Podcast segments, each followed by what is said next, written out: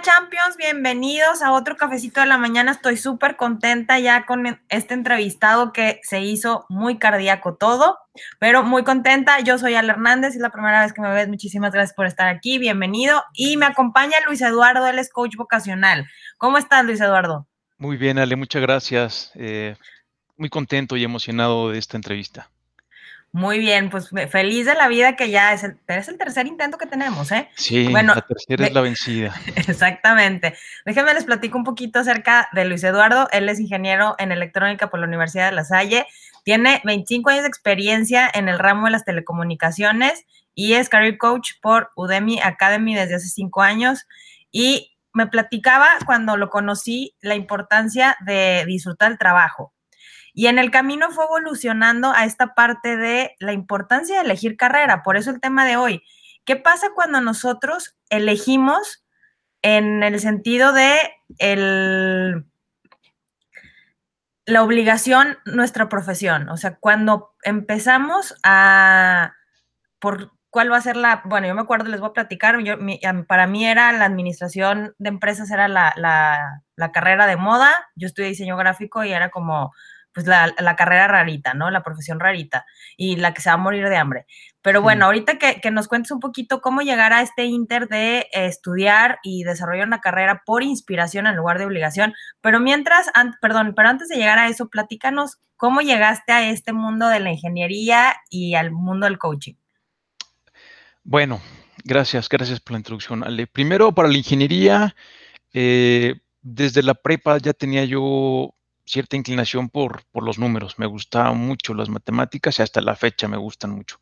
Yo creo que hasta a veces sueño y estoy haciendo operaciones matemáticas, ¿no? Eh, ingeniería, pues fue una decisión difícil, ahorita lo platicaré un poquito más adelante. Eh, me hubiera encantado tener un coach que me, que me, hubiese dado un poquito más de pauta, si esa era la carrera adecuada o qué materias llevaba, dónde podía trabajar. No me arrepiento, me dio muchas satisfacciones, pero sí te puedo decir que me costó mucho trabajo, mucho. Y eh, en cuanto al coaching, el coaching lo fui desarrollando, sobre todo cuando tenía gente a mi cargo, cuando desempeñé puestos de, manager. Eh, me di cuenta que más allá de llegar al, objetivo, eh, pues todos en las empresas tenemos un, un goal. Eh, tenemos un presupuesto, tenemos eh, recursos mm, materiales, herramientas, software, eh, y también tenemos gente al cargo. yo me enfoqué más en ellos, Ale. Yo quise que mi equipo estuviera muy compenetrado, que estuviera involucrado y que estuviera allí, como mencionas, más, más por convicción que por obligación eran épocas distintas, ni hablar de una pandemia como ahora, ¿no? Eh, ahora la gente, igual me equivoco, pero seguirá haciendo algunas cosas, pero por obligación, porque tiene que llevar recursos a la casa, ¿no? Ahora ya la situación es diferente, pero cuando tienes la opción de elegir entre me gusta y lo tengo que hacer, pues yo creo que el, el driver tiene que ser que me guste, que me apasione, que me motive. Eh, entonces es donde yo empiezo a, enfocarme más en mi, en mi, equipo de trabajo, en mis ingenieros, haciendo sin querer, eh, inconscientemente, eh, coaching, primero grupal. A ver, chavos, tenemos que lograr este objetivo, tenemos este, este target, ¿cómo lo vamos a hacer? Estas son las pautas, esto es lo que yo recomiendo desde mi puesto de, de manager. Y después cuando notaba que alguno de ellos se me va, iba quedando atrás, un poquito rezagado, hacía coaching uno a uno, ¿no?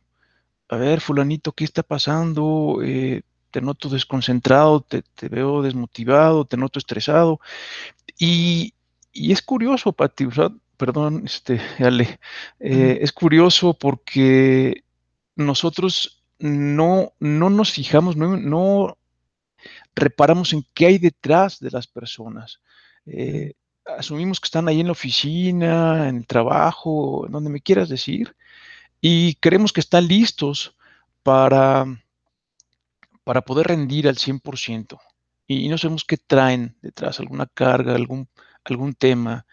cuando, cuando ya se empiezan a abrir con nosotros, te das cuenta que están haciendo un, esfuerzo sobrehumano o un esfuerzo adicional porque traen otro asunto en, mente, ¿no? Eh, es ahí donde empiezo a hacer el coaching, Ale, eh, sin darme cuenta y posteriormente ya muy consciente, sí que me empecé a, involucrar, a, certificar, a tomar diferentes cursos. Eh, originalmente el coaching ontológico enfocado al, ser. Y después me certifiqué como, como coach grupal, luego como coach individual y según yo iba a ir para el life coach. Pero ya, tú, tú la sabrás muy bien, en el camino como que vas eh, tienes un norte y vas tomando algunas pequeñas desviaciones y el, camino se va diversificando. Tu objetivo no, pero la vía sí. Y entonces me doy cuenta que, quiero ayudar a, los, chicos de prepa a encontrar esa carrera que, que los llene, que los motive y que justo, o sea, adelantándome un poco en el tiempo, evitar que pase esto, que digan, puff, otra vez ir a trabajar, ¿no? O sea, qué lata, qué cansancio. Sí, o sea, nada es fácil. Yo se los he dicho, ninguna carrera es este, miel sobre hojuelas. Pero si tú estás totalmente convencido, si, si te encanta lo que haces, llueva, truene o relampague, vas a estar allí haciendo lo que, lo que te gusta, lo que quieres. Entonces, es, esta es un poquito la evolución de cómo, de cómo se fue dando el, el coaching en mi vida. Pues qué impresionante y qué importante esto que, que, mencionas. Déjame saludo a Omar Champion, qué gusto verte por aquí. Saludos desde Querétaro, muchas gracias. Mayra, qué gusto también que estés por aquí. Y bueno, buen día también para ti. Y bueno, esta parte que te escucho sobre la, la importancia de, de, elegir bien nuestra, nuestra profesión, hay una parte que, este, que para mí ha sido muy interesante sobre la motivación. La motivación es algo eh, que yo he visto que, que, es muy momentánea.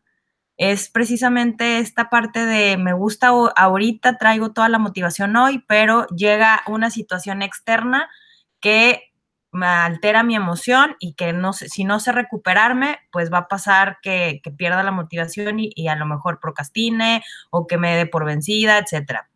Y por eso me gusta, me gusta mucho esta parte de cuando nuestro trabajo nos inspira, y es desde el lugar de voy a hacer cosas que no me gustan, voy a hacer, este, porque hay partes de nuestro trabajo que realmente no todas nos gusta hacer, o sea, es una realidad.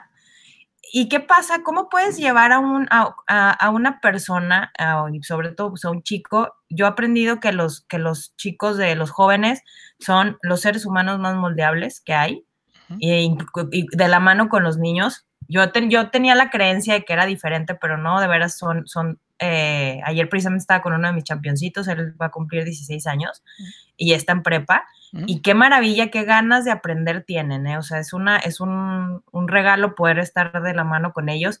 Y desde ese lugar es, me doy cuenta que es una inercia, la inspiración es una inercia. Si yo estoy eh, inspirada, aunque no te esté motivada, lo voy a hacer. ¿Qué es lo que una persona que está en estado de obligación, que puede ser el, caso de, alguien que está estudiando y que dice, ay, bueno, ya me toca elegir mi, siguiente paso, ¿qué pasa con, para poder darle como este, esta, este giro de decir,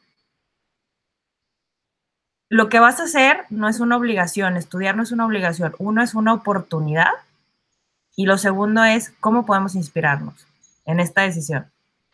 Muy buena pregunta, muy buena pregunta, porque mira, eh, en esta edad justo los chicos tienen otras prioridades. Eh, a mí me gusta hacer alusión a la pirámide de Maslow, ¿no? Eh, ellos están más en el tema de, pertenencia, quizá un poquito más en el tema de seguridad, pero no en el tema de autorrealización. Si todavía para ellos no es, es, tan importante o no lo están viendo, ¿va?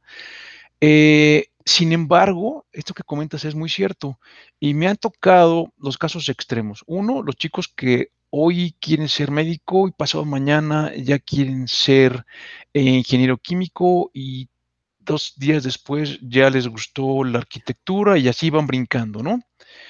Eh, los motivan cuestiones meramente superficiales. Eh, quieren encontrar resultados rápidos, quieren tener ingresos muy pronto, quieren tener bienes materiales y ser populares, ¿vale? Pero me han tocado los otros casos, el caso eh, en el otro extremo, con chicos y chicas muy identificados. Eh, recién terminé una sesión con, una, con un coach y ella desde la sesión 1 me dijo, quiero estudiar arquitectura.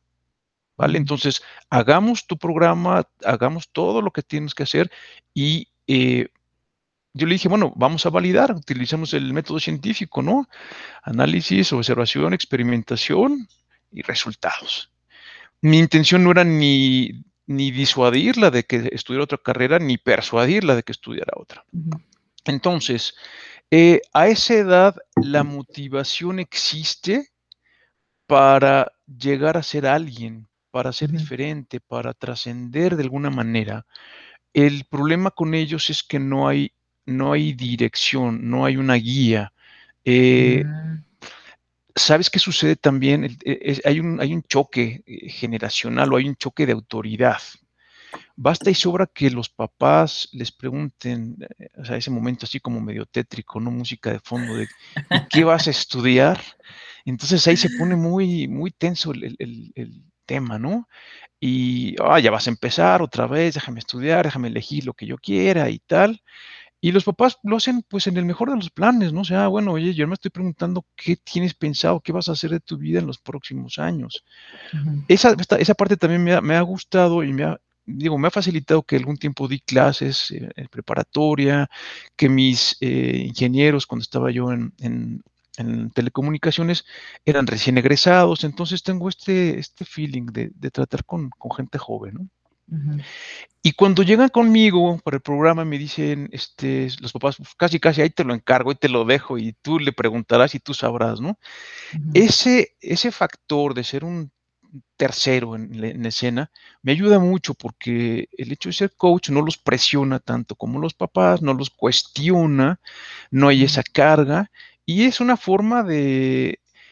Eh, yo lo que único que hago en el programa es encauzarlos sí que tienen iniciativa, porque quieren hacer algo, eh, sí que traen una motivación, algo les llama, y eh, lo único que yo hago es identificarlo y encauzarlo. Fíjate que me ha funcionado que la, primera sesión es para mí eh, bien importante.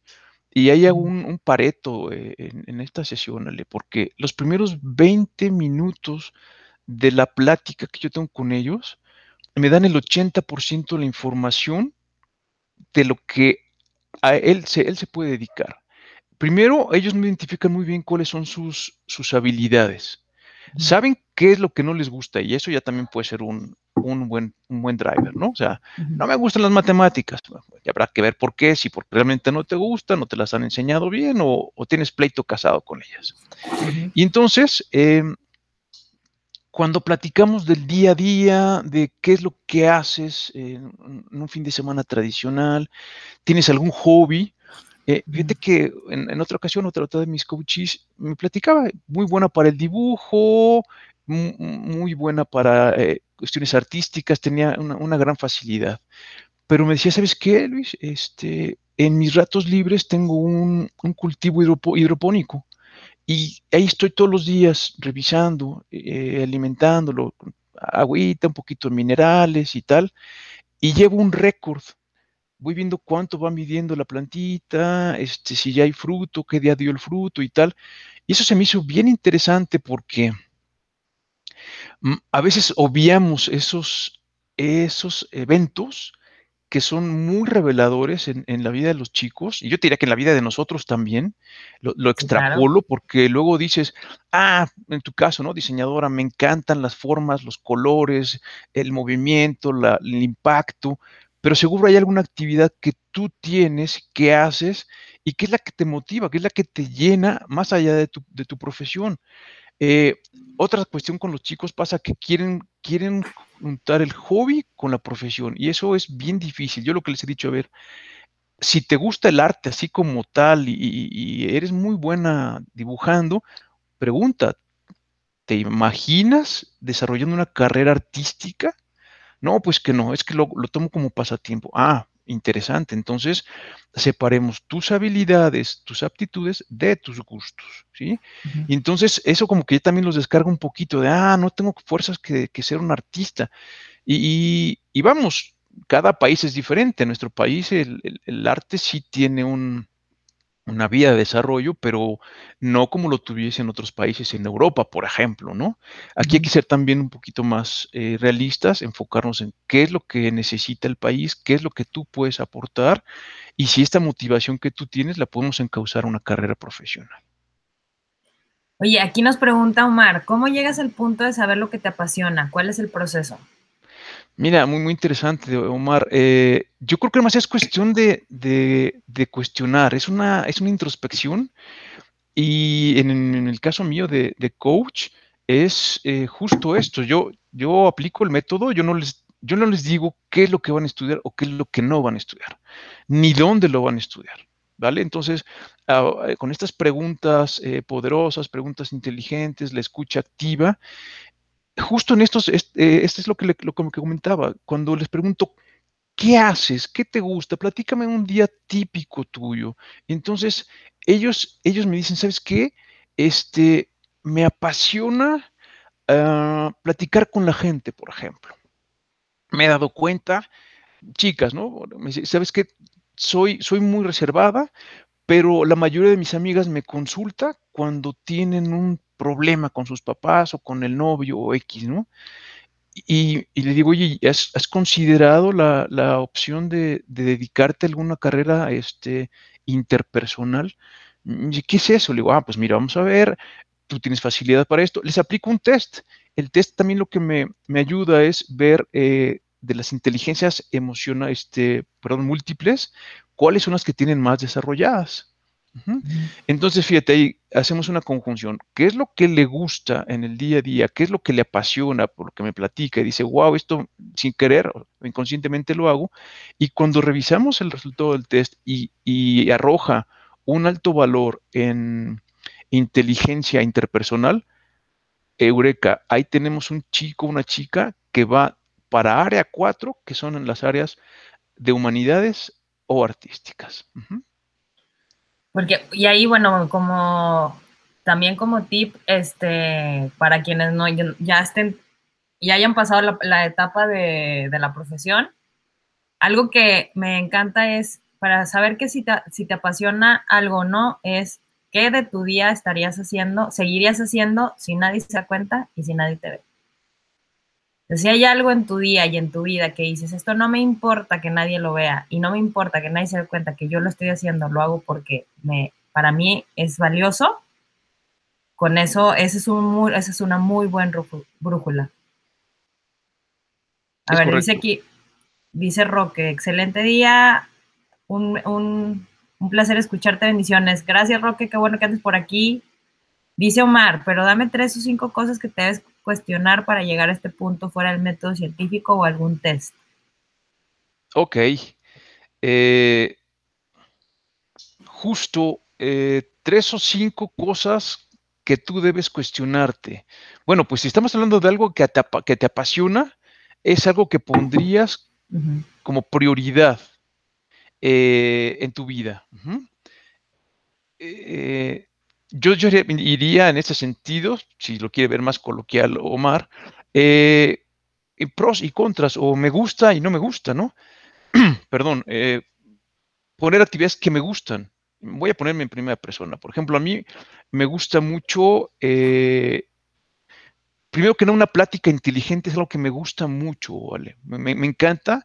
Estos momentos los disfruto muchísimo porque eh, aprendo de la gente, más allá de, explicar qué hago y qué soy y tal, me gusta mucho eh, eh, aprender de la gente. Entonces, yo pondría conversaciones. Segundo, y, te va llevando la mano, fíjate, porque si tienes una buena conversación, entonces debes de tener un tema de plática. A mí me gusta mucho también leer, pero soy muy desesperado para leer grandes cosas. Me gusta leer así como, como briefs, como resúmenes, como, como cuestiones muy prácticas, ¿vale? Me gusta también eh, los documentales. Me he dado cuenta que los documentales me gustan muchísimo porque van al grano. Estaba yo viendo un, documental hace poquito en, Netflix y comparaban la vida de Buda, de Confucio y de Sócrates, ¿no? Ahí está el, artículo o el programa si lo quieren ver.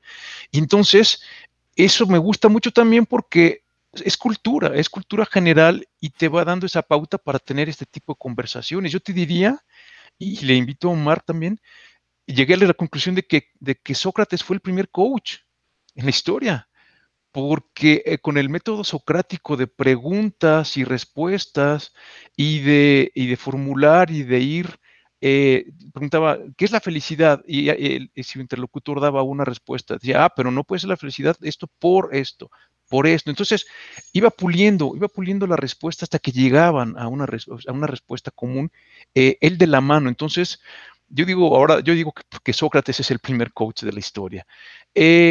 ¿Qué más me apasiona? Me gusta el, cine de arte, me gusta el cine o las películas donde te dejen una trama para pensar.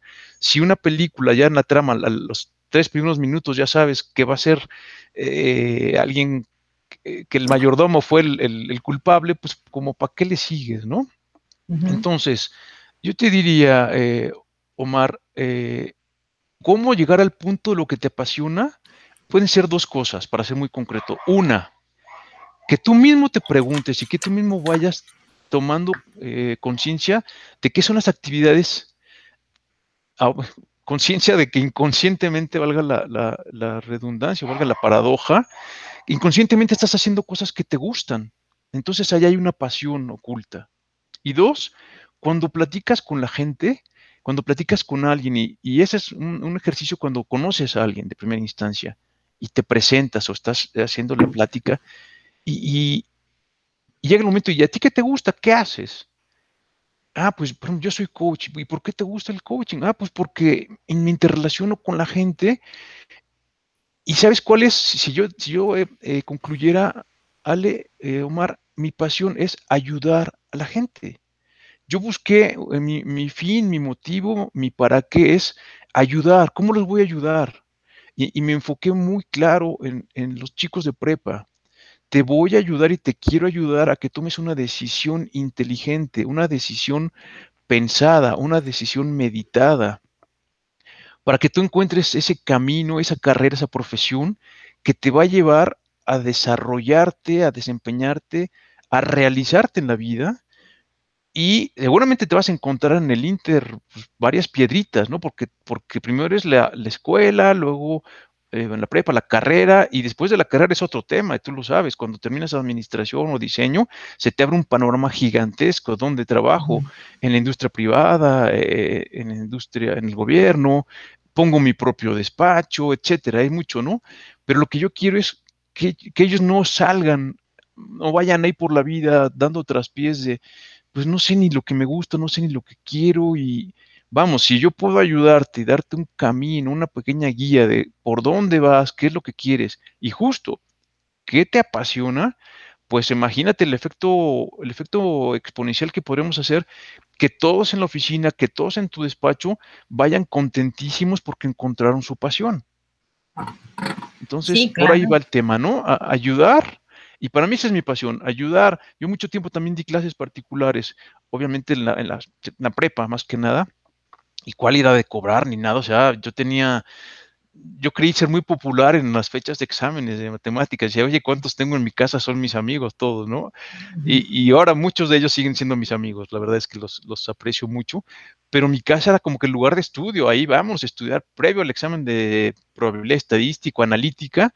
Y yo hasta tenía mi pizarrón y, tal, y, daba clases y ya se iban ellos y me quedaba yo con una satisfacción bien grande porque decía, estoy ayudando a mis, a mis amigos, a, a mis compañeros para este examen ya después lo fui canalizando y ahora me sigo sintiendo muy contento porque no sabes, eh, cuando ellos me terminamos el programa y los papás, las últimas sesiones con los, con los tutores, y ver la cara de satisfacción de, ambas partes, de los papás diciendo, bien, o sea, la, palmadita de, muy bien, ya encontraste, o muy bien, para el caso de la chica de, eh, arquitectura, ¿no?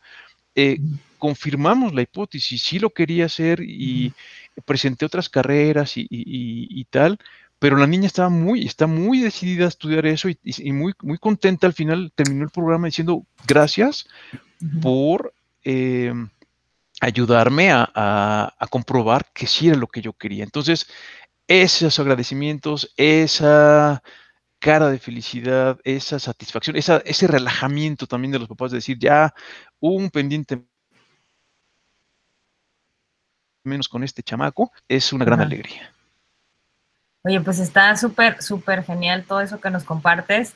Por aquí, este, yo te, yo te voy a dejar mi, mi parte de lo que para mí es hacer lo que te apasiona, Omar, y es, tiene que ser algo que te impulse a ser autodidacta.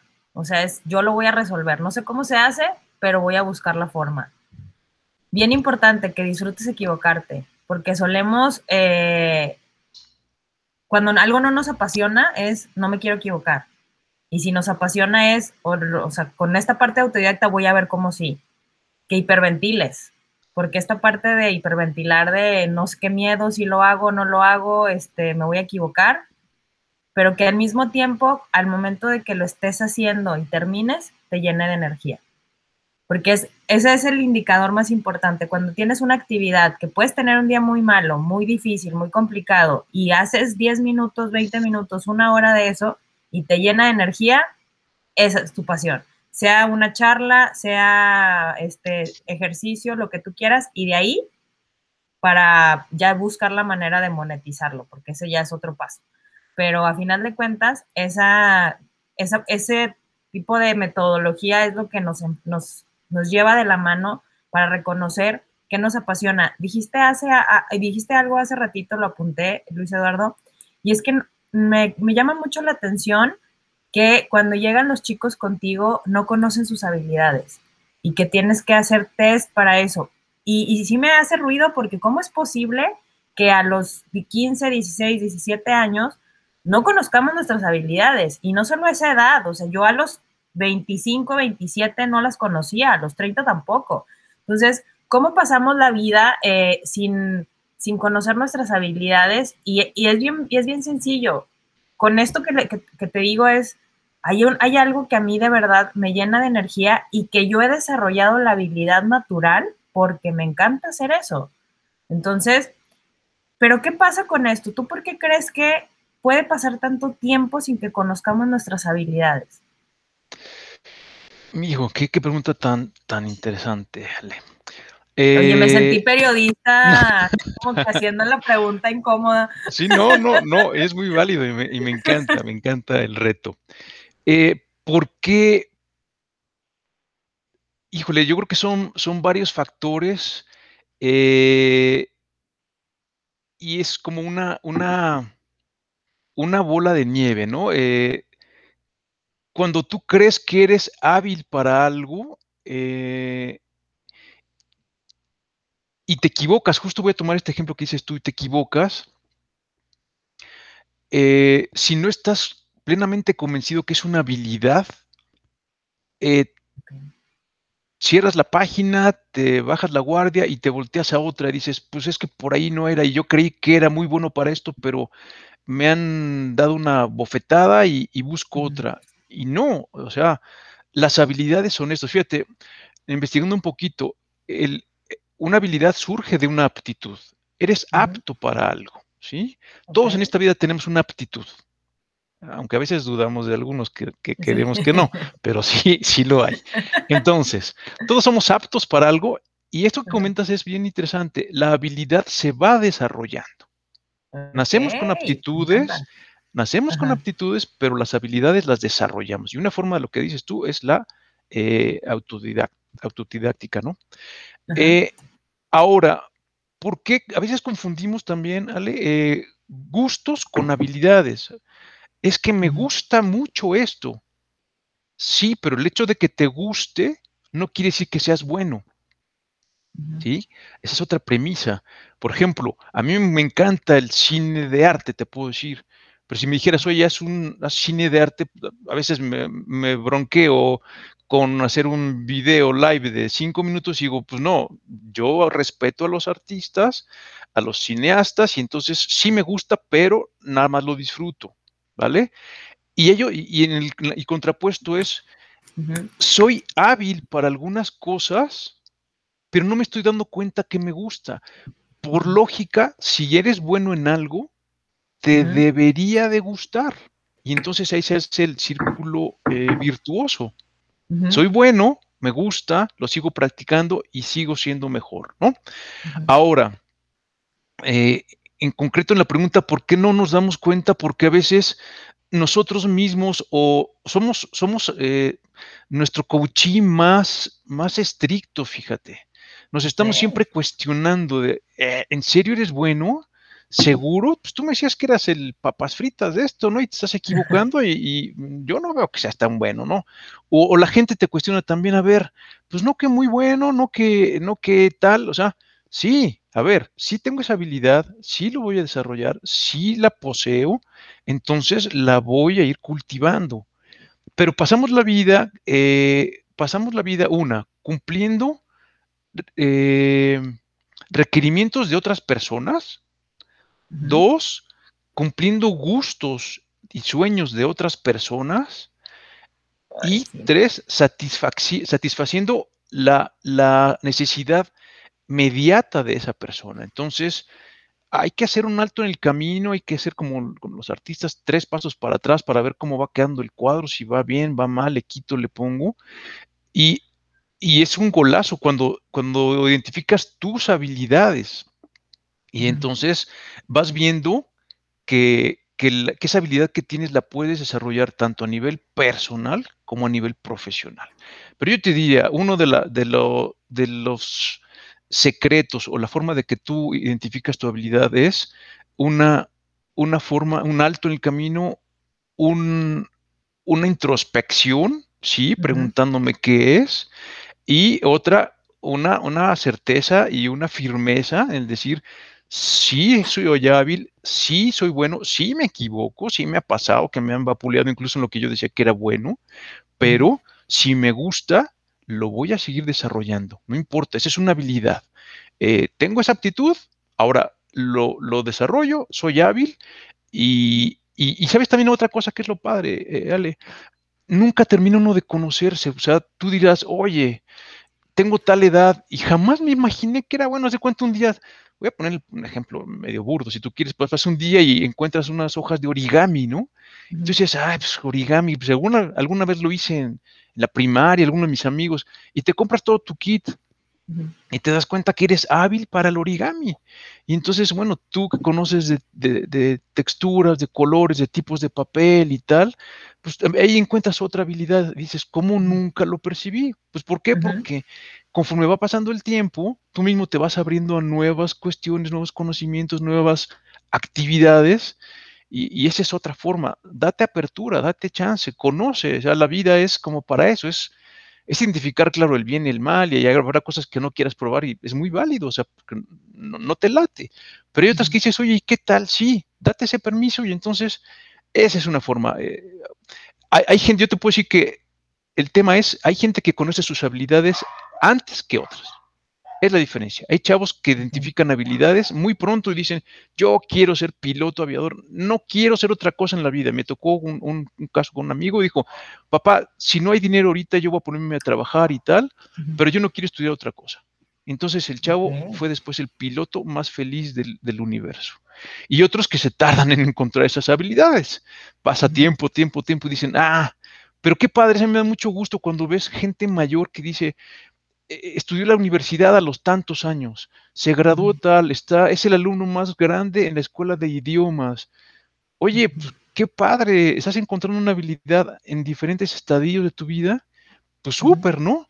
Yo te diría que eso, también es un, es un autodescubrimiento y, qué bonito que encuentres tus habilidades tarde o temprano. Ojo, ahora el tema es que si, que si quieres dedicarte a algo, sí tienes que enfocarte que esa habilidad eh, oculta o, la que ya tienes bien identificada te va a ayudar en mayor o menor grado a escoger más rápido. Pero de que uno tiene habilidades y las va a encontrar, es un hecho. Me encanta. Dice Roque, hace unos años me empezó a apasionar el gusto por la lectura. Hoy lo hago de manera enfocada en temas de desarrollo personal. Me gusta charlar con las personas tratando de entregarles información de valor para darle dirección a sus vidas, para que a través de sus propias emociones encuentren su propio bienestar. Excelente tema el día de hoy. Muchas gracias, Roque. Dice Mónica, saludos a los dos, ¿qué es una habilidad? Mira, según la definición, déjame digo, es la capacidad de una persona para hacer una cosa correctamente y con facilidad. Este, aquí para la duda, pero bueno, creo que ya en, la plática ya este, aclaraste también ese punto. Y algo que decía sobre lo que me gusta hacer y, el, ejemplo que ponías del cine de arte, este, sí me gusta a mí el cine de arte, pero no lo haría, es que ahí es donde para mí es esta parte de la diferencia. Una cosa es que algo me guste y otra cosa es que me inspire. Porque me puede gustar, pero no me inspira hacerlo. O sea, yo prefiero, o sea, prefiero pagar por eso, ¿sabes cómo? O sea, yo no quiero realizar este, ciertas cosas, yo quiero pagar por eso, o sea, o yo, o yo quiero disfrutarlo nada más. También dice Roque, los chicos no conocen sus habilidades porque no ha sido parte de la educación dentro de la formación académica. Yo también estoy de acuerdo, Roque, que no, no, no, nosotros, nuestra educación escolarizada no nos acercó tanto a la parte de desarrollar otras habilidades. Y si retomamos el índice de las materias del sistema educativo, no hay, no hay cómo reconocer tus propias fortalezas, tus talentos, habilidades, introspección, educación financiera, no lo hay, ¿cierto? Y ahí viene la pregunta, si los maestros son los que nos iluminan con sabiduría, ¿por qué no son millonarios? Bueno, esa es una parte súper interesante y bueno, el sistema educativo que, este, que nos da esta parte más genérica, este, cada quien, la, la inteligencia lógico-matemática, que es la que más se desarrolla ahí, este, pues ya gracias a la pandemia está cambiando, lo cual está perfecto, pero sí creo que también tiene mucho que ver que no descubramos nuestras habilidades por el sistema educativo que tenemos. Pero ya en esta parte, como en tu caso, Luis Eduardo, que ya hay coaches vocacionales que pueden desarrollar esta parte de, bueno, conoce tus habilidades, las que estaban escondidas, las que no sabías que tenías, este, las que realmente te inspiren para tomar una decisión, porque la verdad es que sí es bien impresionante lo que decías el ejemplo de la arquitectura, es una, es una eh, profesión que demanda muchísima eh, concentración. La carrera es muy pesada, la verdad. Este, yo tuve la, la, fortuna de, de, compartir ciertas materias con los arquitectos. Digo, diseño gráfico también era complicado, pero pues sí, la arquitectura tiene su desafío y te tiene que gustar. O sea, si algo yo he aprendido es que para que puedas sacar una, una profesión y una carrera complicada, sí te tiene que gustar. O sea, sí, de verdad sí te tiene que apasionar algo. Exacto. Déjame te platico una historia. ¿Cómo andamos en tiempo, Ale? Perfecto. Ok. Te, les voy a platicar una historia a todos los que están aquí con nosotros. Eh, es la historia de la torre latinoamericana aquí en la Ciudad de México. En la posguerra, eh, los dueños de seguros latinoamericana querían impulsar una nueva imagen y diferenciarse contra las compañías de seguros que había en ese entonces y lanzaron un concurso a nivel internacional de a ver quién construía una torre, eh, pues era un rascacielos prácticamente de cuarenta y tantos pisos. Eh, para ser exactos, es una torre de 180 metros sobre el nivel del piso. Y el concurso lo lanzaron a Estados Unidos, eh, Alemania, Francia, ya ves que en esta época México estaba como muy europeizado, ¿no? Con, nuestros dirigentes, con, Porfirio y tal. Y la gente, eh, los extranjeros dijeron, no, no se puede, es imposible, o sea, donde están, donde quieres construir tú, es, una laguna. O, otrora el lago de Texcoco, ¿no? O sea, eh, perdón, la laguna de Tenochtitlán donde ahí surgió la cultura mexica y es, es, un lago hasta el día de hoy. Eh, pero no, ha preguntado internamente, ¿no? Y, luego lanza el concurso y, hay unos ingenieros y arquitectos mexicanos, ¿sí? Que dicen, va, o sea, nosotros vamos a hacer el, proyecto. Y pues con cierta incredulidad, pues se los dan. Eh, la mayor parte, la mayor parte del equipo eran mexicanos y si bien lo que hicieron fue comprar eh, material y utilizar tecnología extranjera, ellos idearon un sistema de, de pilotes eh, hidráulicos y lo que hicieron fue una, base de concreto para esta torre y eh, prácticamente la torre está flotando. Hasta el día de hoy la torre flota en, el terreno acuoso y estos pilotes son hidroneumáticos, van tomando el agua para nivelar eh, la torre de manera inteligente para que se mantenga en una vertical. Yo te puedo decir, mira, así los datos. Eh, el hundimiento de la torre desde que la construyeron ha sido de 1.5 metros.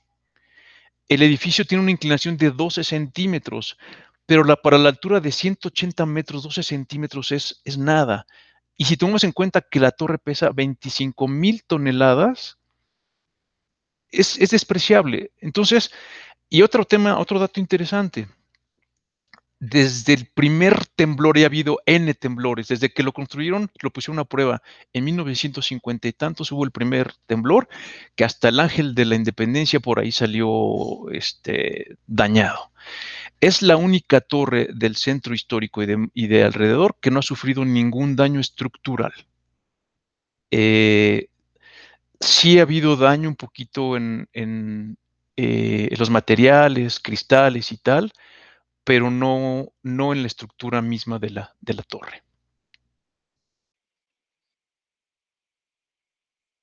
Perdimos tantito. Sí, acaba de pasar lo mismo que la semana pasada. Se acaba de tener un transformador. Pero ahorita sí tenemos batería. Tenemos batería. Súper. Entonces, eh, te decía, eh, es el único edificio en el centro histórico de la Ciudad de México que se ha mantenido sin daños estructurales. Sí ha tenido problemas con cristales, con algún tema de revestimiento y tal, pero esa, esa tecnología que utilizaron y después ya fue replicada a, otros, a otros rascacielos. ¿Qué traigo con esta historia? Pues que había, había gente con pasión, ingenieros y arquitectos mexicanos apasionados eh, que dijeron, primero, un no, yo no acepto un no por respuesta. O sea, yo sé que sí se puede y lo vamos a intentar. Eh, curiosamente, primero concursaron para afuera y después para adentro, ¿no? Y, demostraron que sí se podía y, después ya fueron mundialmente famosos y muchos este, edificios hoy día tienen esa, ese concepto de, pilotes hidráulicos y se nivelan y, marcaron diferencia, un, hito en, el, con la construcción de edificios de, gran peso y de gran altura, pero por un, grupo de personas rebeldes, renuentes, que dijeron, espérame, vamos a intentarlo, el no ya lo tenemos, vamos a darle por el sí, y esa es la historia de la torre que al día de hoy se mantiene ahí firme. Wow, qué impresionante. Y ahí esta parte, como cuando te apasiona algo, buscas el cómo sí. Eso es algo que, es lo que te digo, de la, entre la obligación y la inspiración.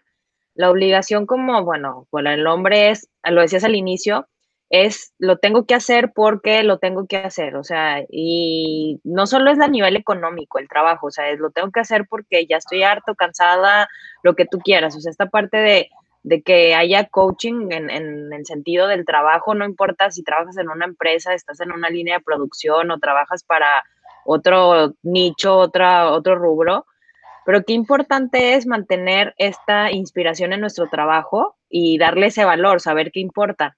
Y cuando nos inspiramos es cuando de verdad me, me ha pasado y es, un, es parte de mi programa de marca ganadora, esta parte de inspiración, porque es no tienes que cambiar de trabajo porque cuando empezaste te gustó, pero a lo largo del tiempo van pasando cosas que te desmotivan y que ya no quieres hacerlo. Es reconectar esa inspiración para que digas, híjole, lo voy a hacer y, me encanta hacerlo y, todos los días me despierto inspirada por esta parte de hacer esta conexión emocional con lo que estamos haciendo y, de, y, y buscar en qué parte de nosotros está ese, como yo siempre lo veo como una, como un enchufe que conecta con lo que nos importa de verdad. O sea, es, me, quiero hacer esto porque me importa, porque ese ejemplo que pones de la, de la torre, me queda claro que es, lo voy a hacer, o sea, el, como dices, el no ya lo tengo, pero además voy a hacerlo, o sea, y voy a hacer que suceda.